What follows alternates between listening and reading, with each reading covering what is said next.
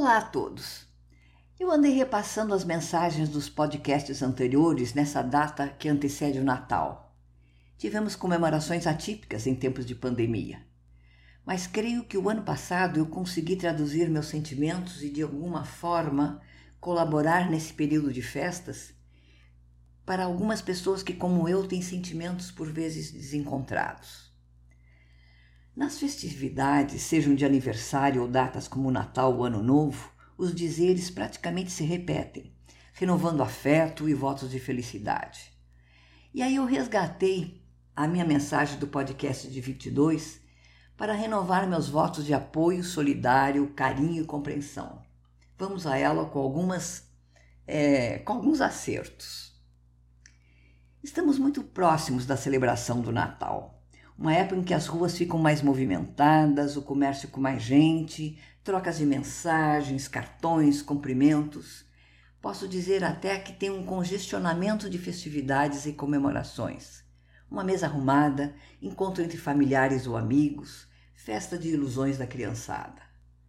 Mas não se pode esquecer dos mais necessitados, daquele que nessas datas a rotina da miséria e da violência se perpetua. E eu chamo a atenção para alguns pontos referentes à saúde mental, que é o foco do meu trabalho. É necessário que ações como orar, compartilhar fra frases, votos de felizes festas ou incentivos nas redes sociais saiam da rotina e percebam seu entorno, as pessoas próximas. Precisamos exercitar nosso olhar para os invisíveis um olhar para aqueles prestadores de serviços que estão ali do nosso lado, garantindo o nosso dia a dia, seja na limpeza pública, portarias, atendimento em padarias, comércios, etc. E olha que sequer os vemos. Quem sabe o espírito natalino se estenda durante os próximos 365 dias e possamos acostumar-nos a gentilezas e à cordialidade. Temos os invisíveis também dentro da nossa própria família os idosos ou até aqueles que têm algum tipo de transtorno mental. É mais fácil esquecermos de ligar ou de mesmo de visitar, evitando queixas e lástimas. Para algumas pessoas mais sensíveis ou com emoções afloradas, sair da rotina, mesmo para comemorar, é algo difícil.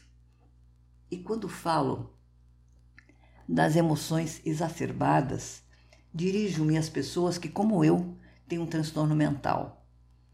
A dor, a mágoa, a tristeza existe para todos, mas a intensidade dessa dor nos pega mais fundo. Vai dilacer, dilacerando, fica até difícil falar, vai dilacerando o coração. Por isso eu insisto na vontade de ter um tipo de band-aid para a alma, eu estou sempre dizendo isso. Esse desconforto não é necessariamente por alguma tristeza, as emoções de alegria, a mudança de rotina, o barulho, o encontro com mais pessoas também causam ansiedade. Não há justificativa lógica para ficar triste no meio de tanta alegria.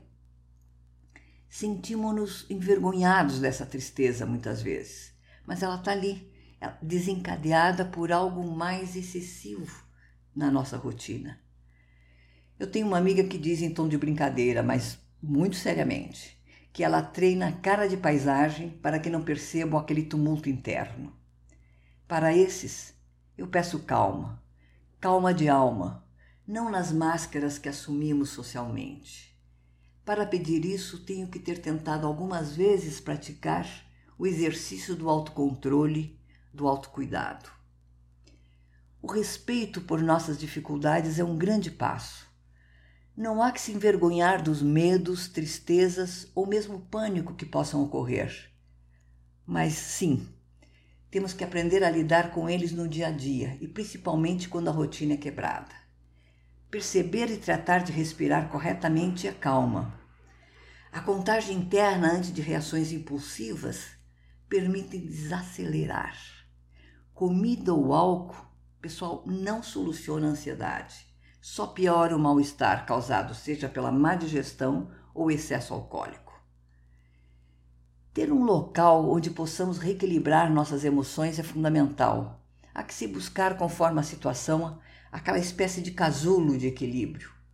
seja na área de serviço, no quintal, supostamente com alguma tarefa a ser feita individualmente, sair para passear com o cachorro, um quarto ou escritório para descansar, ler, acertar o foco.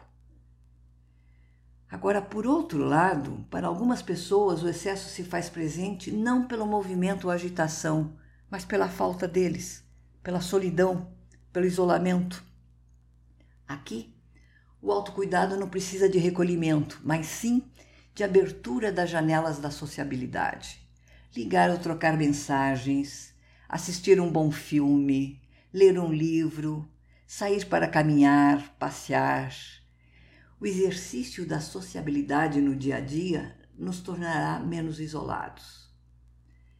A descoberta também que, mesmo estando sós, podemos estar bem ou nos conectar quando quisermos é uma conquista incrível, gente. E eu encerro o podcast de hoje reforçando a ideia de que ficar só pode ser uma boa opção em determinados momentos. Mas se essa solidão está te consumindo, está te sufocando, procure ajuda, sem ter vergonha disso. O Centro de Valorização da Vida, CVV, tem uma opção de atendimento 24 horas por dia você pode ligar para o 188 aqui no Brasil. Há também o site cvv.org.br.